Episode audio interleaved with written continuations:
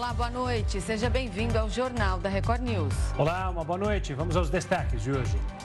Governo federal reduz estimativas de alta do produto interno bruto, mas prevê a inflação dentro do teto da meta neste ano. Cheias no Rio Guaíba provocam mortes e deixam um rastro de tristeza para moradores de Porto Alegre. Comissão de Assuntos Econômicos do Senado adia a votação do projeto para taxar os super ricos após pedido de vistas. Seca no canal do Panamá, um dos mais importantes do mundo, deve afetar a economia mundial nos próximos meses.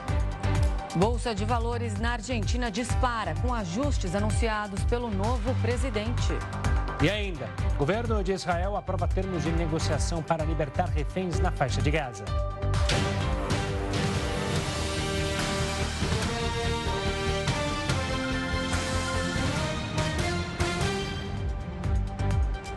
A atividade econômica brasileira ficou estagnada no terceiro trimestre. O resultado foi impactado pela queda na agropecuária e também no setor de serviços. De acordo com o monitor da FGV, o produto interno bruto ficou estagnado no terceiro trimestre deste ano. O resultado veio após uma retração de 0,6% em setembro, na comparação com agosto. Na relação com o mesmo mês do ano passado, houve um avanço de 0,8%. Segundo a análise, a estagnação da atividade econômica no último trimestre foi consequência da desaceleração da agropecuária e do setor de serviços. Um dos pontos positivos foi o consumo das famílias, que cresceu pela nona vez consecutiva. Considerado um dos principais componentes do PIB, o índice apresentou alta de 2,5% no período. A estimativa é que o acumulado do PIB até o terceiro trimestre de 2023 supere os 8 trilhões de reais. O resultado do monitor da FGV apresentou diferença com relação à prévia do PIB para os três meses. O índice apontou uma queda de 0,64% da economia neste período. A evolução oficial do desempenho da economia entre julho e setembro vai ser apresentada pelo IBGE no dia 5 de dezembro. O governo federal melhorou a estimativa para a inflação desse ano. Agora, segundo projeção do Ministério da Fazenda, o IPCA deve terminar 2023 em 4,66%. Caso isso ocorra, o índice ficará dentro do intervalo da meta definida pelo Conselho Monetário Nacional. Para este ano, a meta central foi estabelecida em 3,25%, mas pode variar um ponto percentual para mais ou para menos. A última vez que a inflação ficou dentro do intervalo da meta foi em 2020. O preço do carro usado chegou ao terceiro menor nível desde janeiro. A queda acontece em meio a um aumento nas vendas dos veículos. Em outubro, o preço médio de venda dos carros usados chegou a R$ 78.599. De acordo com dados do estudo Performance de Veículos Usados, esse é o terceiro menor nível desde janeiro deste ano. O patamar mais baixo alcançado em 2023 foi em julho, quando o ticket médio chegou a R$ 74.706. O resultado foi impactado pelo programa de descontos para veículos promovido pelo governo federal. A medida concedeu uma renúncia fiscal de 700 milhões de reais para o setor, ou seja, o governo deixou deixou de cobrar essa quantia em impostos para que os preços dos automóveis fossem reduzidos. A estatística de outubro vem em um momento de alta nas vendas. De acordo com a Federação Nacional da Distribuição de Veículos Automotores, a FenaBrave, no mês houve um crescimento de 4% na comercialização dos carros. No acumulado de 2023, o aumento é de 4,5%. E o ministro da Justiça, Flávio Dino, não compareceu pela terceira vez à convocação da Comissão de Segurança Pública da Câmara. A convocação de hoje atendia 23 pedidos de deputados. Eles pedem esclarecimentos sobre os atos antidemocráticos do dia 8 de janeiro e o contingenciamento de verbas no orçamento de 2024 para o combate ao crime organizado. A repórter Nathalie Machado está em Brasília e traz todos os detalhes. Boa noite, Nathalie. Qual a justificativa dada pelo ministro para não comparecer à comissão? Olá, Gustavo, Renata, boa noite, boa noite a todos. Bom, a justificativa de Flávio Dino é que ele se sente ameaçado por outros parlamentares, visto que na última sessão que ele participou, em outubro, essa sessão teve que ser encerrada e, de acordo com o, o ministro Flávio Dino, ministro da Segurança Pública, o ministro da Justiça, na verdade, me desculpa, é, nem mesmo o presidente da comissão teria condições de conduzir essa audiência pública para esclarecer tamanhos detalhes.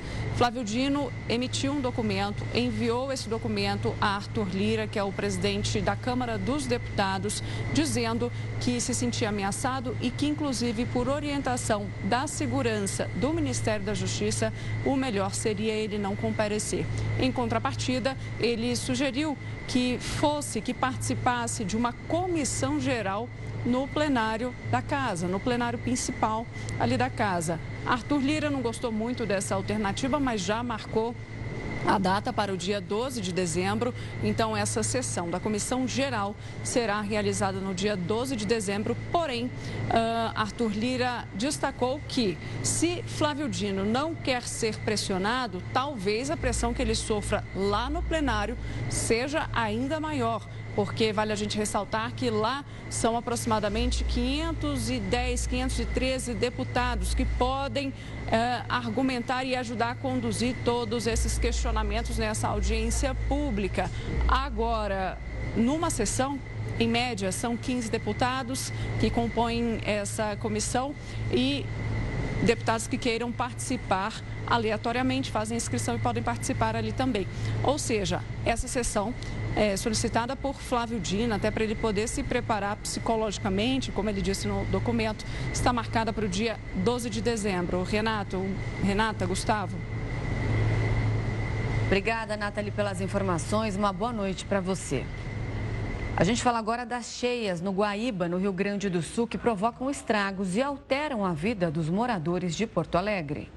A circulação dos trens foi afetada. Três estações que ficam perto da margem do lago foram fechadas e ônibus foram colocados à disposição da população para atender essas paradas. O prefeito Sebastião Melo decretou estado de emergência na capital gaúcha. O nível do Guaíba atingiu 3,43 metros no Cais Mauá, um recorde. É o maior nível desde 1941. As comportas do sistema de proteção contra enchentes foram fechadas por prevenção prevenção. O Rio Grande do Sul sofre com as chuvas desde o fim de semana e já foram confirmadas cinco mortes no estado. A mais recente foi confirmada hoje. Uma senhora de 67 anos morreu soterrada em Eldorado do Sul. O governador Eduardo Leite lamentou mais essa morte. De acordo com a Defesa Civil do Estado, os temporais causaram danos e transtornos em 158 cidades, deixando 13.264 pessoas desalojadas e 3.000 1.737 desabrigadas. Agora a gente passa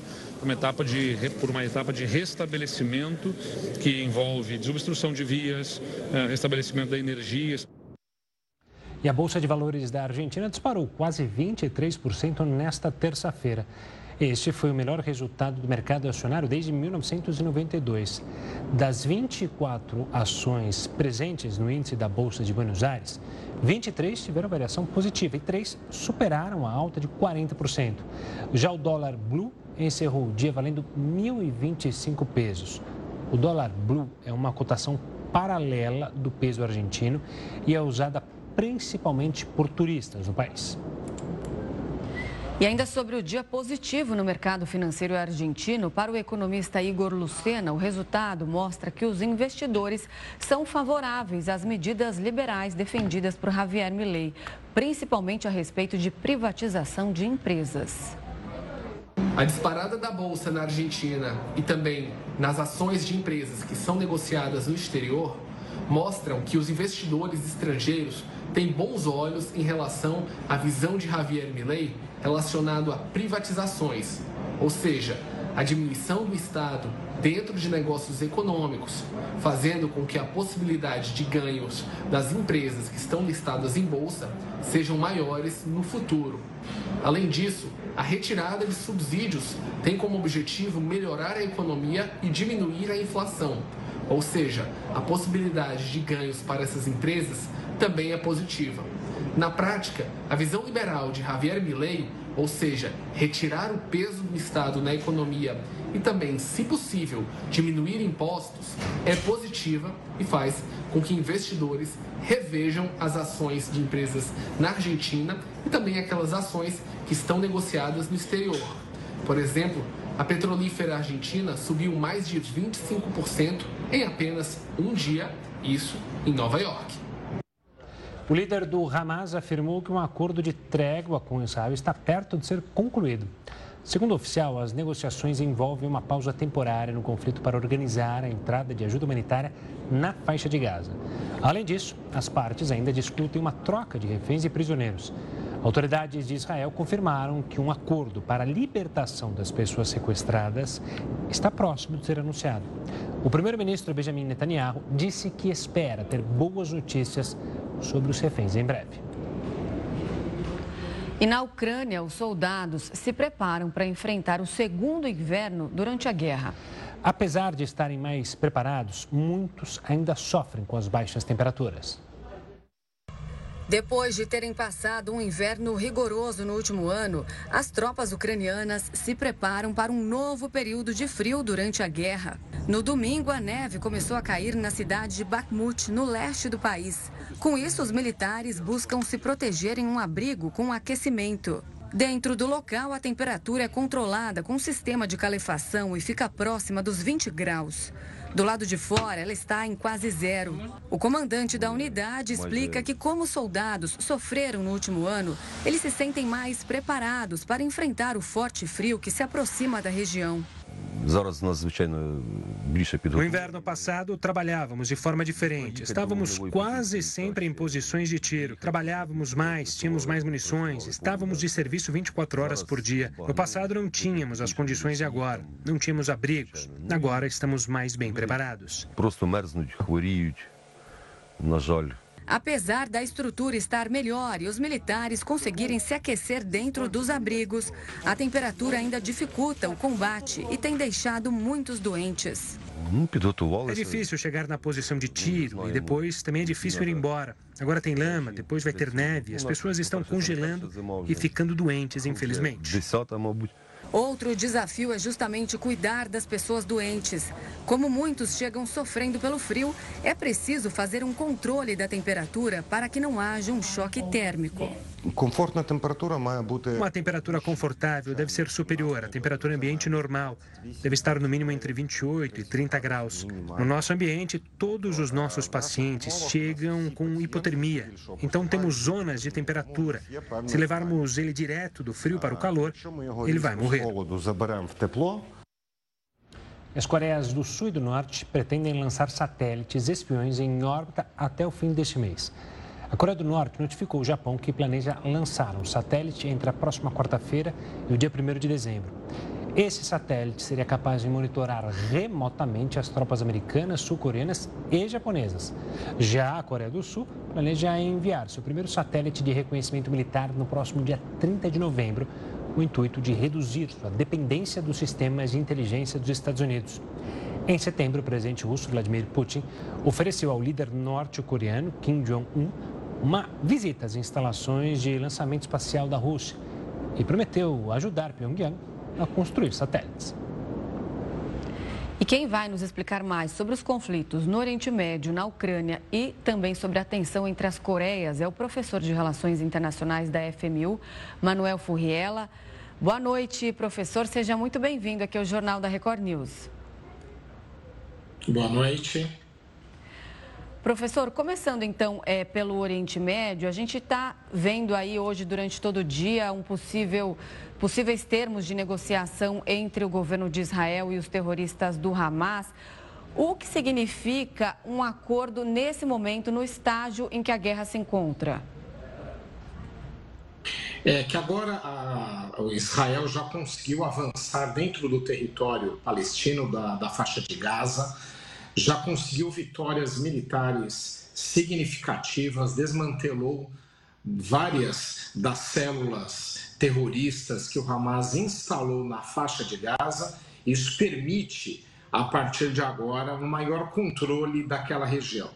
De qualquer forma, o que a gente também observa é que, tanto de um lado, que é o lado israelense, quanto do outro, do lado do Hamas, o que nós verificamos é que a negociação envolvendo reféns ela mudou de patamar.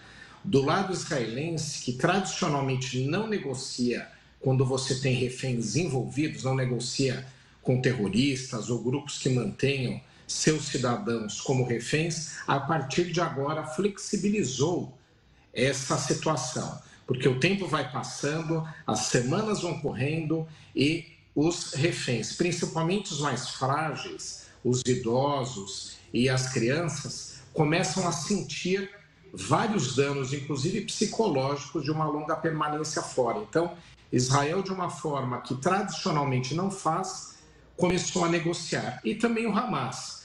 Quando o Hamas invadiu o território israelense, começou os atos terroristas, e a partir de então fez mais de 200 israelenses reféns, o que nós imaginávamos já naquele momento é que esses reféns seriam mantidos pelo Hamas para trocar por prisioneiros seus que estariam em presídios israelenses. Mas não foi o que aconteceu no primeiro momento.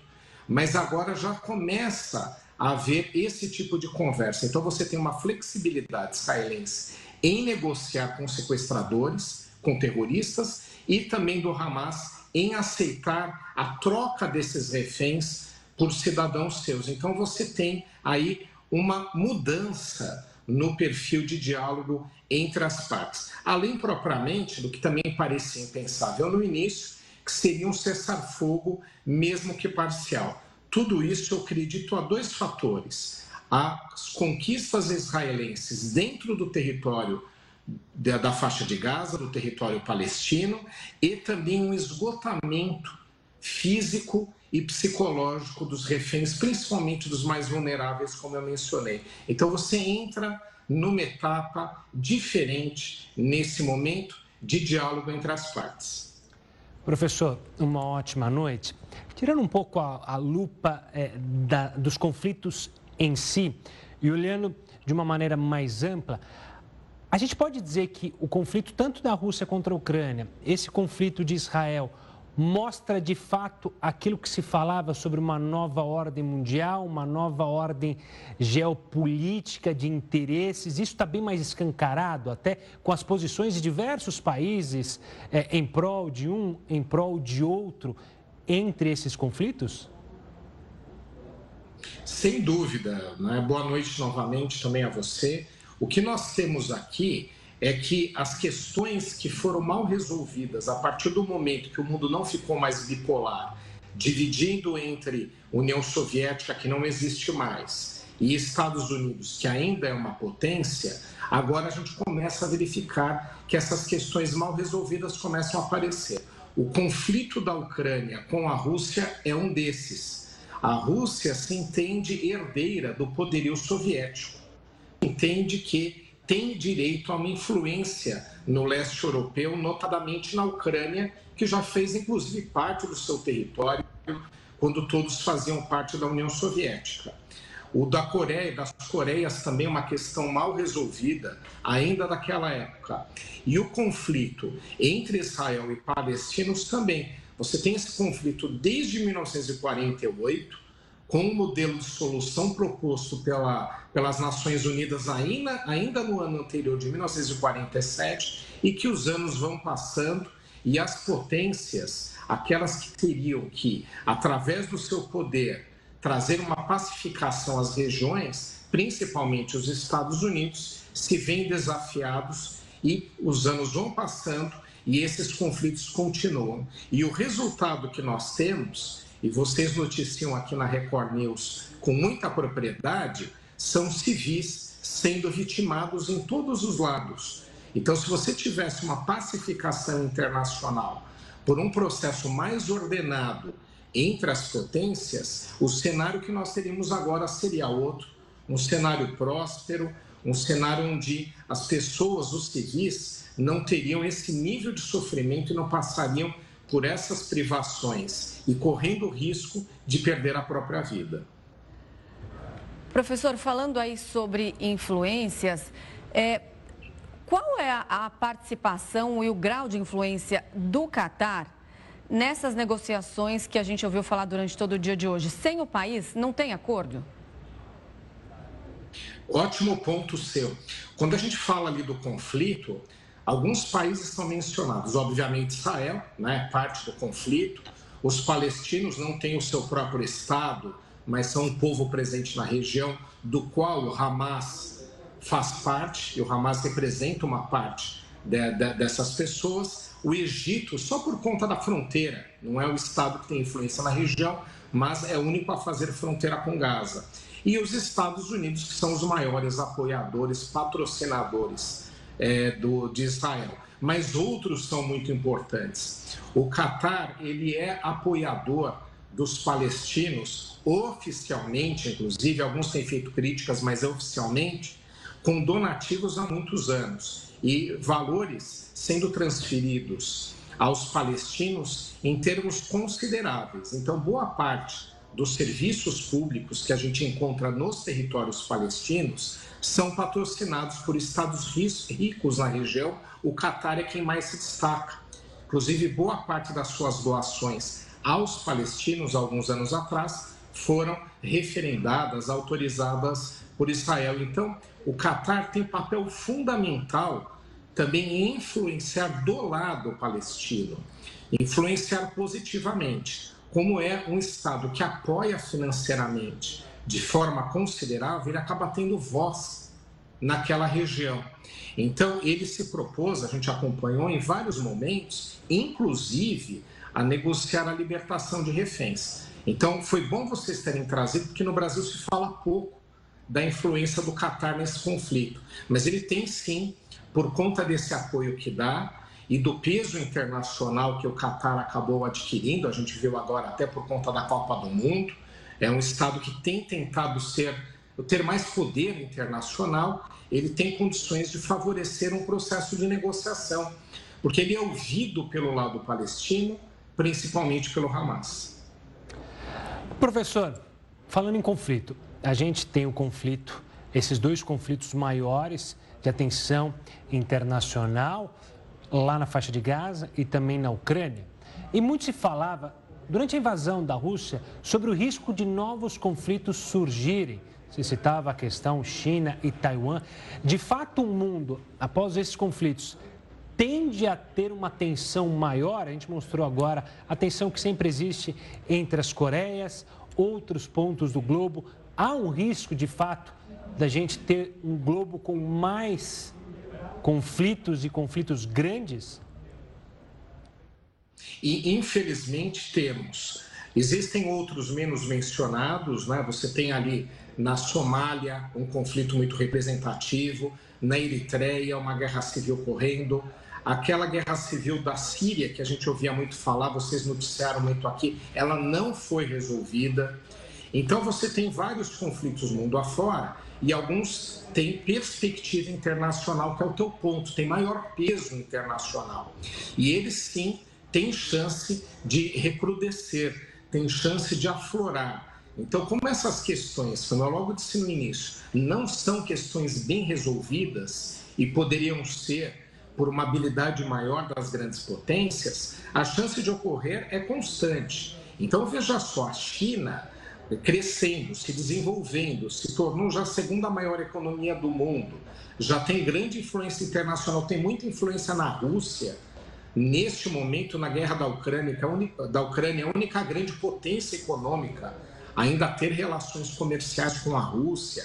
Então, a China ela adquire mais poderes. E como ela tem uma questão dela própria, há várias né, questões de, de conflito territorial, tem com o Japão, tem com vários países da região, mas tem uma questão que é a mais importante para eles, que é reconquistar Taiwan, que até os anos 40 do século passado fez parte do território chinês. Houve uma grande cisão quando Mao Tse Tung e os comunistas tomaram o poder na China continental. E o grupo que foi derrubado se aquartelou, chamava Ilha de Formosa na época, e formaram Taiwan. Então, essa reconquista está na pauta sempre da China.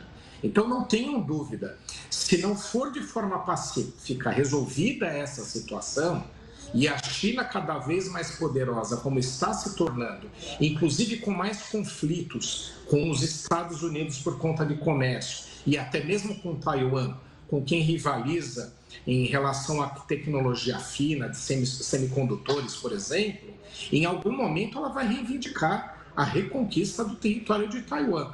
E nada impede que se entre numa guerra. E garanto, vai ser uma guerra ainda mais sangrenta do que a gente está acompanhando, por exemplo, na Ucrânia e é, em relação à Ucrânia e à Rússia. E aí você tem uma série de situações. As duas Coreias também uma questão não resolvida. É óbvio que quando acabou o regime soviético, né, ali no final dos anos 80, começo dos anos 90, onde você teve a reunificação, por exemplo, da Alemanha, que era um cenário muito parecido com essa divisão que nós temos aí da, da, das Coreias, era para elas terem se reunificado. E isso não aconteceu. Pelo contrário, a Coreia do Norte ainda arrumou armas nucleares para deixar ainda mais complicada a situação.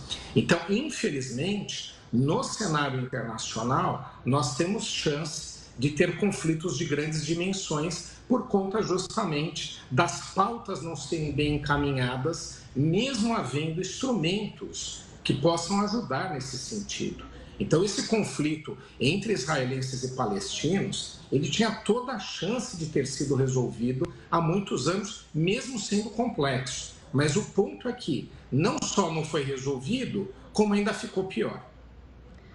Tá certo, a gente conversou com o professor de Relações Internacionais da FMU, Manuel Furriela. Professor, é sempre um prazer. Muito obrigada pela participação. Uma boa noite. Até a próxima. Obrigado. O novo grupo de brasileiros deve deixar a faixa de Gaza nos próximos dias. A informação foi divulgada hoje pelo governo brasileiro. Nesta segunda lista, há o nome de 86 pessoas que querem deixar a região de conflito entre Israel e o grupo terrorista Hamas e vir para o Brasil. Apesar da lista já existir, não há data ou previsão para a saída deste novo grupo.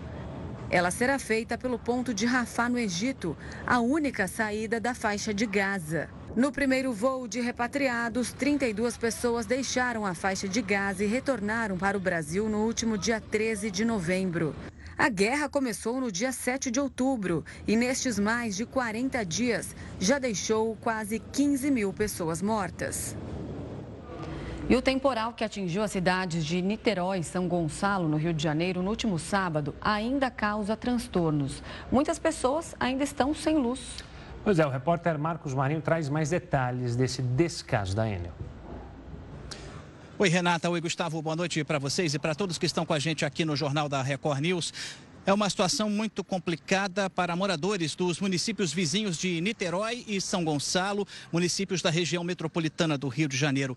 Muita gente está sem energia elétrica desde sábado, reflexo de um temporal que atingiu o estado do Rio de Janeiro. Diversos bairros estão sem luz. E já existem duas decisões judiciais contra a concessionária Enel, determinando o restabelecimento de luz em no máximo seis horas para regiões urbanas e até nove horas para áreas rurais. As multas para o não cumprimento dessas determinações variam de 20 a 100 mil reais. E até o Ministério Público também entrou com uma ação contra a Enel. Aliás, a concessionária já foi condenada a pagar uma multa de 200 mil reais por danos morais coletivos, mas recorreu. Esse caso específico está no Superior Tribunal de Justiça. O Ministério Público decidiu abrir uma investigação sobre a conduta da concessionária e anunciou que o resultado dessa apuração será anexado como prova em um processo que está movendo contra a concessionária. Muita gente perdeu tudo que estava na geladeira. Alguns moradores, inclusive, que já tinham comprado todos os itens da ceia de Natal. Os alimentos, claro, estragaram com todo esse calor e a falta de energia elétrica e tudo teve que ser jogado fora. Ainda por conta desse temporal no último final de semana, o palco onde a cantora Marisa Monte ia se apresentar na praia de Icaraí, em Niterói, esse palco, parte da estrutura desse palco desabou por conta da ventania. Ninguém ficou ferido, a prefeitura teve que adiar o show. E essa ventania também atingiu aí os galhos, as árvores. Foi uma ventania de 137 quilômetros por hora só no município de Niterói. Muitas árvores foram derrubadas, atingindo a rede elétrica e as pessoas ainda estão sem luz. Volto com vocês aí no estúdio. Olha, o canal do Panamá, um dos mais importantes do mundo, sofre com a seca e com os níveis de água mais baixos, o que pode já afetar a economia. O problema começou neste mês de novembro. Com a falta de chuva, o nível de água no canal vem caindo dia após dia. E isso já começa a afetar a navegação. O mês de outubro foi o mais seco no Panamá desde 1950. A entrada de navios no local foi restrita a 18 por dia, uma redução de 50% em relação ao mesmo período de 2022. A previsão é que essa situação permaneça até fevereiro, quando as chuvas devem voltar para a região. Já os navios que não conseguirem entrar no canal vão ter que viajar muito mais. Os que vão para a Ásia ou Oriente Médio devem usar o canal de Suez no Egito, aumentando em uma semana a viagem. E os que vêm para a América do Sul ou África devem contornar pelo sul da América do Sul, gastando mais combustível e, claro, aumentando o frete. O economista Luiz Arthur Nogueira diz que o agronegócio do Brasil pode sair em vantagem com esse problema. Já o consumidor pode sentir em breve no bolso o aumento dos preços. Essa restrição de navios no canal Canal do Panamá pode até beneficiar o agronegócio brasileiro. Por quê? Porque os Estados Unidos vendem grãos para a Ásia e esses grãos são exportados pelo Canal do Panamá. Na medida em que há restrição de navios, o Brasil pode ganhar mercado. Mas atenção, pro consumidor brasileiro pode ser uma má notícia, porque o preço dos alimentos pode subir, além do próprio valor do frete marítimo, o que afetaria toda a cadeia industrial no mundo inteiro porque Estados Unidos e China trocam componentes e produtos, e esses produtos vêm para o Brasil. Se tudo fica mais caro, no final das contas, o consumidor brasileiro também paga por produtos mais caros. Denis Medina ressalta a importância do Canal do Panamá para a economia brasileira. Muitos produtos que são importados passam por lá. Hoje, boa parte do diesel brasileiro é importado da Rússia, que passa pelo Canal do Panamá e com o aumento dos custos dos fretes, pode ter aumento no preço dos combustíveis aqui no Brasil. E se os combustíveis aumentam, todos os outros produtos que são transportados também sofrem impacto. Então, precisamos ficar alertas a essas restrições e qual impacto isso vai provocar na economia brasileira. Os preços das frutas e hortaliças subiram em outubro na comparação com setembro. De acordo com a Companhia Nacional de Abastecimento, a Conab, essa elevação é reflexo das condições climáticas e do deslocamento da região fornecedora dos produtos. Entre as hortaliças, o maior aumento ficou com a cebola, que subiu mais de 40%. Em final de safra, a produção do alimento tem caído. Além disso, as chuvas na região sul do país dificultam a colheita. Esses dois fatores colaboram para o acréscimo no preço. Os estudantes de direito que quiserem ingressar na magistratura terão uma etapa extra a partir de 2024. Isso porque o Conselho Nacional de Justiça aprovou nesta semana a realização do Exame Nacional da Magistratura. A aprovação nesse novo exame será obrigatória para os candidatos que tiverem intenção de concorrer aos cargos de juiz nas justiças federal, estadual, trabalhista e militar. A prova será composta por 50 questões objetivas e áreas variadas do direito. Sua primeira edição deve ocorrer em março de 2024. Para a gente falar mais sobre esse assunto, a gente entrevista agora o advogado Antônio Carlos de Freitas Júnior, que é mestre em Direito Constitucional pela USP. Olá, boa noite, doutor. Seja muito bem-vindo ao Jornal da Record News. Boa noite, Renata. Boa noite, Gustavo. Alegria imensa estar aqui com vocês. Bom, queria que você começasse explicando para a gente. Incluíram aí mais uma etapa no processo. A gente está falando de algo como se fosse o Enem da magistratura? Mais ou menos isso. Não é bem o Enem, porque é uma fase de habilitação. Ou seja, não é que ele vai sair dessa prova provado ou não como juiz, como juíza. É que para prestar o concurso, ele vai ter, dentre outros requisitos, como três anos de experiência jurídica, entre outros, ter passado nessa prova. É um esforço aí do CNJ de uniformizar um pouco os critérios e de elevar o nível desses concursos em todo o país. Doutor, uma boa noite da minha parte também. Mas não é uma burocracia a mais? Por que uma nova prova para poder então fazer uma prova que aí sim vai definir se o candidato pode é, entrar na magistratura? O que, que 50 questões a mais podem evoluir justamente na formação de um juiz? Olha, eu até imagino que seja perceptível um pouquinho de excesso de zelo. Mas a verdade, viu, Gustavo, é que muitas vezes os que estão prestando concurso não chegaram no nível para realmente prestar. A verdade, Gustavo e Renata, é que os concursos públicos em todo o país às vezes são um pouco hipócritas, eu diria. Porque você tem um grande número de estudantes, um grande número, na verdade, de bacharéis em direito, de advogados, advogadas, é, buscando aí o sonho de ser juiz, mas que não chegaram num nível de real disputa. Então, vamos dizer assim, também é um benefício para o próprio postulante a um cargo público de juiz, de juíza, que antes que se enverede aí pelos tribunais de justiça de todo o país, que já atinge um nível de real competição. É, e também, é, como você tem é, disparidades regionais, disparidades estaduais, ter uma uniformização, vamos dizer assim, um critério de em todo o território nacional ajuda sim é, no próprio processo de estudo, procedimento aí de preparação das candidatas e dos candidatos.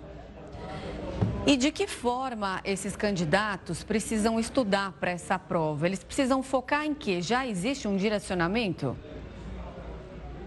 Já existe exatamente, Renata, a divisão das matérias. Não é nada muito diferente do tipo de preparação que eles já estão né, é, se enveredando, já estão se dedicando. Você tem aí não, a não incidência de é, provas, né, na verdade, de matérias muito regionais. Então, vai cair a legislação no âmbito nacional, no âmbito federal. Doutor, uma, uma pergunta que acho que para o Brasil sempre vale. Isso já é fato definido ou a gente ainda pode ter recurso? Porque, me corrija se eu estiver errado, em muitos concursos não posso dizer claramente no da magistratura, mas em muitos concursos há, há, há, há, definição, só que o candidato que perde ou que fica fora acaba entrando na justiça e quem ganhou não pode assumir. Qual é o risco dessa prova não acontecer ou está definido, ela vai acontecer de fato a partir de 2024? Olha, Gustavo, a decisão do CNJ é, em termos gerais, definitiva. É, claro, o CNJ pode mudar de ideia, mas não acredito que haja, vamos dizer assim, um recurso ao judiciário, um recurso jurisdicional contra essa, essa prova. Na verdade, é, ela é uma prova de habilitação. Vou repetir: não é que dessa prova vão sair os juízes e as juízas do Brasil. É mais um critério de habilitação. Teve também, é, quando se colocou os três anos de exercício de atividade jurídica, uma grande comoção. Nossa, você vai exigir que tenha três anos de advocacia ou três anos de atividade jurídica? Muito pouco depois, a própria comunidade aí de concurseiros já se acostumou e já se organizou para enfrentar, antes do concurso da magistratura, os três anos de atividade jurídica. Então, vai ser um pouco esquisito, vamos dizer assim, vai ter um, um processo de adaptação nesses primeiros anos, mas logo menos, é, rapidamente, toda essa comunidade que busca aí ingressar na magistratura, prestar o serviço jurisdicional para a população brasileira, vai se adaptar e vai saber que tem uma primeira prova de habilitação e a segunda prova no Tribunal de Justiça, no Tribunal Regional, que ela deseja judicar, deseja ser juiz, ser juíza, prestar o concurso para assumir a vaga ou não. Então, vamos dizer assim, já teve outras habilitações, já houve outros processos de criação de habilitação jurídica, criação de é, requisitos para prestar o concurso, que, embora dê alguns problemas de adaptação, logo a comunidade de concurseiros, de postulantes, se adapta, já estuda e já foca no grande é, é, munus público que é ser juiz no nosso país, um país que precisa tanto de estabilidade jurídica, melhorar a expectativa jurídica, melhorar a qualidade da jurisdição. Nós conversamos com o advogado Antônio Carlos de Freitas Júnior, que é mestre em Direito Constitucional pela USP. Muito obrigada pela entrevista, uma boa noite. Uma ótima noite, um abraço a todos os telespectadores da Record News. Estamos à disposição. Um abraço. Um abraço, doutor. O programa Mais Médicos está de volta e já bate recorde no número de inscritos. É o que a gente fala já já aqui no Jornal da Record News.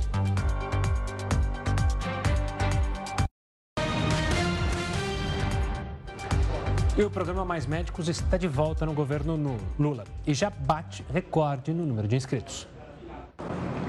Neste ano, o programa completa 10 anos e já apresenta algumas mudanças em relação aos últimos anos, quando sofreu diversas críticas. O mais médico é, no fundo, no fundo, levar aos mais longínquos rincões deste país e a maior periferia abandonada que nós temos, o direito do cidadão ser atendido decentemente por profissionais especialistas da saúde. Agora são os médicos que se formaram no Paraguai que mais procuram fazer parte do Mais Médicos. Já são 1.590. Os cubanos, que até então lideravam as estatísticas, aparecem com apenas duas candidaturas. O último grupo começou o curso no dia 6 de novembro. A idade média dos médicos é de 36 anos, bem superior à formação brasileira, onde os médicos já começam a trabalhar logo após saírem da faculdade. Nesta turma são 3.436 pessoas sendo 1.760 mulheres e 1.676 homens. Hoje são 18.500 médicos que fazem parte do programa brasileiro. Ao ingressar, todos fazem uma imersão presencial e obrigatória e depois de 30 dias são submetidos a uma prova. Um menino de dois anos morreu após ser picado por uma cobra no interior de São Paulo. A criança estava com a família em uma região de mata em Pindorama. Em determinado momento, Gael Henri Jesus Ribeiro foi fazer xixi sozinho nesse momento, foi picado por uma cobra da espécie cascavel na região da panturrilha. O pai escutou os gritos do menino e correu para ver o que estava acontecendo e, na hora, viu a cobra. O homem conseguiu matar o animal, pegou o filho de dois anos e dois meses e correu para o hospital. Uma coisa muito importante: pessoa picada por uma cobra, ela não deve se preocupar enfim, inventar um jeito de, de, de, sobreviver. Ela tem que rapidamente, logo que possível, procurar um posto de saúde. Não deve demorar, deve, deve fazer isso de uma forma muito rápida, porque no, nesses postos de saúde você tem o chamado soro antiofídico. Ele recebeu os primeiros atendimentos no hospital municipal, mas, como o caso se agravou, ele foi levado para o hospital de Presidente Prudente, onde morreu. A Secretaria Municipal de Saúde disse que o médico seguiu todos os procedimentos recomendados pelo Instituto Butantan. O veneno da cascavel é considerado um dos mais perigosos. Ele destrói as células do sangue, causa lesões musculares e afeta os sistemas nervoso e renal. Um veneno que ele é, é neurotrópico, ele atinge rapidamente o cérebro, as pessoas perdem a visão rapidamente, a dificuldade, há uma dificuldade de se comunicar, de falar e, e, e, isso é o quadro principal e não tratado a tempo pode levar à morte. Para falar mais sobre picada de cobra, a gente conversa com Gisele Freitas, médica veterinária da Divisão de Zoonose do Estado de São Paulo. Gisele, seja muito bem-vinda ao Jornal da Record News. É, eu queria começar falando sobre justamente esse caso em específico é, e o quão preocupante é a gente acontecer uma morte dessa, a gente tem um protocolo a ser seguido, houve ou não houve falhas, mas há um protocolo quando acontece. Quando é em algum local mais distante, é mais complexo devido à necessidade de se agir rapidamente por causa do veneno? Olá, boa noite a todos. É, sobre esse caso, esse caso ainda né, no Centro de Vigilância Epidemiológica, ele está em investigação. As informações que nós temos até o momento foram as que foram divulgadas pela imprensa. A gente não tem nenhuma informação é, acerca desse caso, então eu não posso te falar maiores detalhes. É, porém, o importante é procurar ajuda médica o mais rápido possível o estado de São Paulo ele tem pontos estratégicos é, que são abastecidos por soros antiofídicos e outros tipos de soro de animais é, peçonhentos. E o principal objetivo é procurar ajuda rápida. Gisele, boa noite. É exatamente isso que eu queria te perguntar. Todo mundo que toma uma picada de cobra precisa necessariamente do soro antiofídico, porque todas as cobras são venenosas? Não. No estado de São Paulo, existem três é, gêneros de serpente venenosas, que são é, do gênero das jararacas, das cascavéis e das corais. No Brasil existe um outro gênero também, que é a surucucu pico de jaca, mas no estado de São Paulo não tem. É, quando a picada por essas três cobras, né, é, peçonhentas, é, no, normalmente é necessário tomar o soro. Só não é necessário tomar em alguns casos raros, que é chamado de picada seca, que é quando a cobra pica, mas não faz a inoculação do veneno. E o que é, é como base para saber a quantidade de soro a ser é, administrado para o paciente é a gravidade do quadro e a sintomatologia do quadro que cada tipo de serpente produz. Doutora, a gente está vendo na nossa, no nossa manchete aqui que as mortes é, de picada de cobra subiram 50% no estado de São Paulo.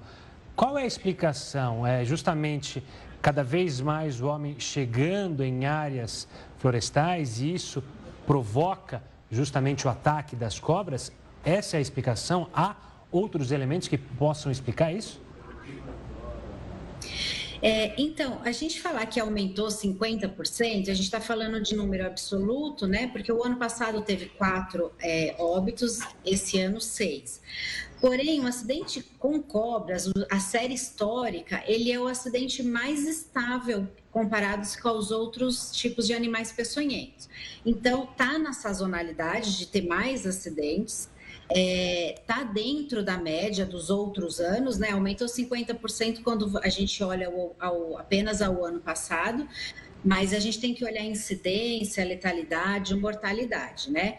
É claro que toda a degradação do ambiente, a proximidade do ser humano em, em áreas de matas, é, propicia que o ser humano tenha contato com animais peçonhentos que não teria antigamente, ou estaria restrito a áreas mais rurais, né?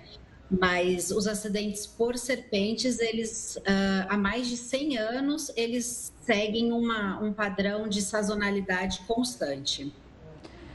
E quando uma pessoa é picada, o que se deve fazer? A gente fala de procurar uma ajuda o quanto antes. O que fazer e o que não fazer? Que a gente vê muitas pessoas tentando isolar o local da picada, o tempo que você vai até um pedido de ajuda, até um hospital, ele é determinante? O que, que pessoa, os, os, sintomas aparecem imediatamente? E, e só uma, é, um detalhe, e também tem aquela velha máxima de chupar o sangue para retirar o veneno, isso é lenda, isso tem um fundo de verdade, coisa que acontece em filme, mas que muita gente pode pensar que na realidade pode funcionar.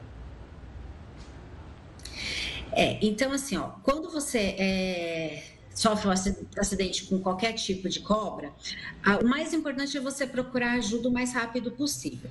Cada tipo de cobra ela produz um sintoma. Então, as corais elas têm é, uma sintoma, sintomatologia mais rápida, depois as cascavéis e as jararacas, depende do tipo do, do veneno, produz efeitos, né? Então, depende da cobra, é, tem que ser mais rápido o tratamento, o, o acompanhamento e o tratamento.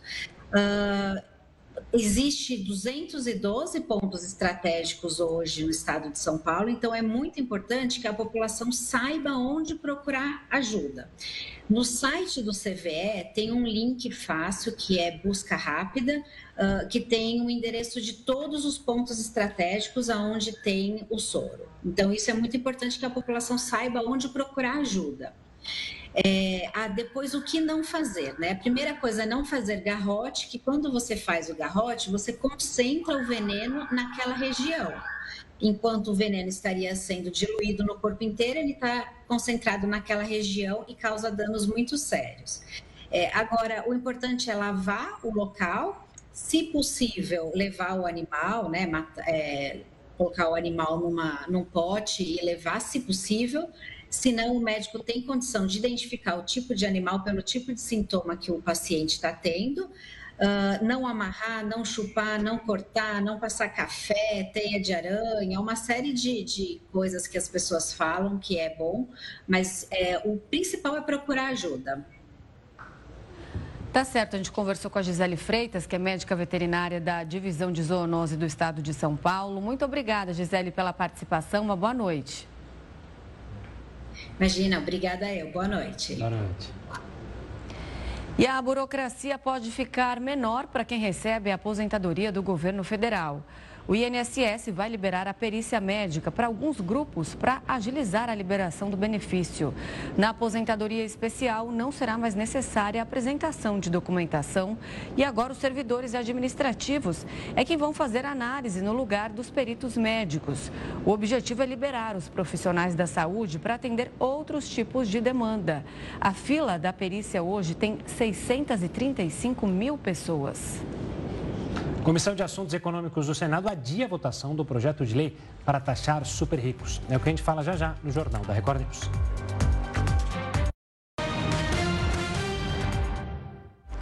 A Comissão de Assuntos Econômicos do Senado adiou a votação do projeto de lei para taxar super ricos. O texto previa a taxação de investimentos de pessoas físicas no exterior por meio dos fundos offshore e de investimentos exclusivos. O governo federal estima que vai arrecadar pelo menos 7 bilhões de reais com essa medida. A suspensão veio após um pedido de vista. A discussão vai ser retomada amanhã. E o leilão da BR-381, que liga Belo Horizonte até Governador Valadares, foi adiado por falta de empresas interessadas. Conhecida como Rodovia da Morte, o trecho que seria leiloado teria um investimento total esperado de 10 bilhões de reais em 30 anos, sendo 1 bilhão nos dois primeiros anos da concessão. O edital prevê diversas intervenções para ampliar a capacidade de tráfego e melhorar os níveis de segurança na via. Essa é a terceira vez que o leilão é adiado. Em nota, o Ministério dos Transportes informa que vai retomar o diálogo com o Tribunal de Contas da União para criar as condições necessárias para viabilizar o investimento privado já no primeiro semestre de 2024. O Jornal da Record News vai para um rápido intervalo e volta já já.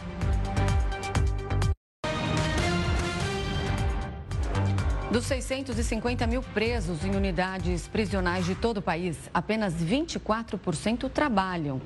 Mas o dado que mais assusta não é esse. Metade dessas pessoas não recebe remuneração pela atividade, ao contrário do que determina a lei.